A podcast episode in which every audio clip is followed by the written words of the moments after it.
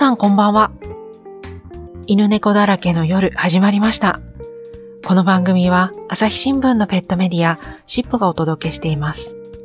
MC を務める編集長の磯崎です。金曜の夜、犬好き、猫好きの皆さんにペットと一緒にのんびり聞いてもらえたら嬉しいです。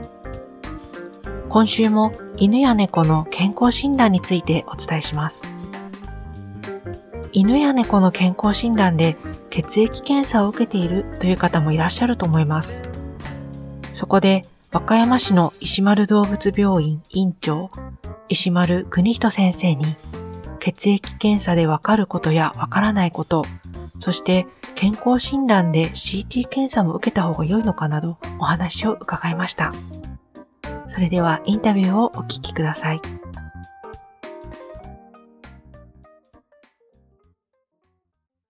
あの、飼い主さんから、えっと、血液検査はしてるんだけど、これで十分なんだろうかっていう 疑問もありまして、ええ血液検査で分かること、分からないこと、どんなことなのか教えていただけますか？まあ、わからないことは多々あります。それは正直言って。まあまあ、はっきり言って腫瘍とかもわかんないです。今まあ人間の方だと結構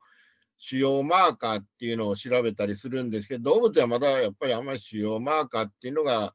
一般的にはなってないんで、だからじゃあ、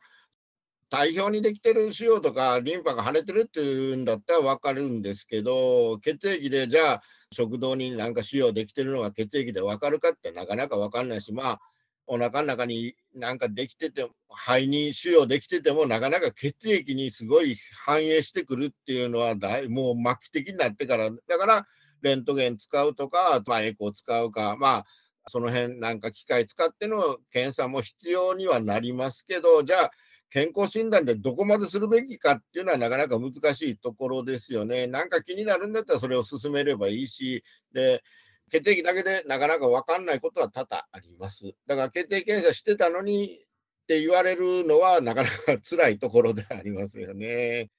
腫瘍が分かんなかったのかって言われたらなかなかし血液では腫瘍っていうのは分からないもんも多々あるということは理解してもらいたいです。はい血液から分かることっていうのもあるんでしょうか？血液で分かる、まあまあ、その、いわゆる臓器の、だから肝臓悪いとか腎臓悪いとかっていうのは分かりやすいですよね。あと、まあ、血中のホルモンとかも、まあ今結構定量化しやすくなって、まあ、院内検査でも分かるようになってきてるんで、まあ、ただ、なかなかその血液の腫瘍とかは分かるんですけど、消化管の腫瘍とか、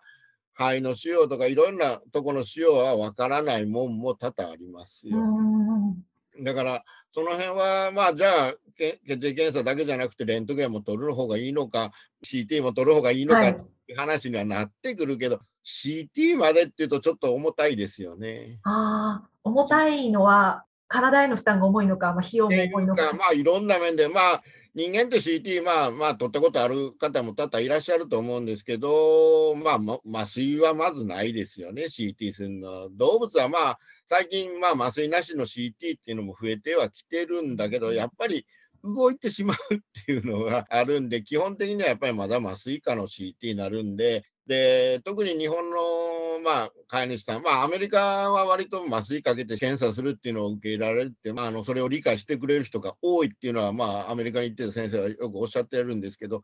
日本は麻酔かけるっていうのにすごい心配がすごいあるんで、だから CT 取るってなって麻酔かけるっていうのは結構ちょっとしんどいかなとは思いますよね。で、費用面でも CT 取ると結構費用は高くなりますよね。あーどれぐらい僕は、うん、CT まではいらないかなとは思います。特に問題がなければ。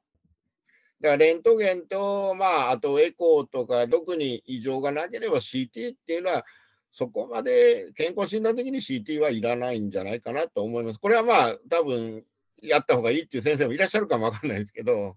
それほど必要はないのかなとは思います。じゃあ石丸先生のお考えとしては気になることがあったときに次のそうですね、当然なんかあって、これを見たいで、特に頭部っていうのは、なかなかレントゲンで判断が難しいんですよ。こう CT っていうのはこう断面で出るんで、鼻の中とかなんかあるときって、レントゲンでなかなか判断つきにくいときがあるんで、まあ、CT とかの方が分かりやすいっていう。だから頭、首から上は結構 CT っていうのは有用かなとは思いますけど、まあ他も有用なんですけど、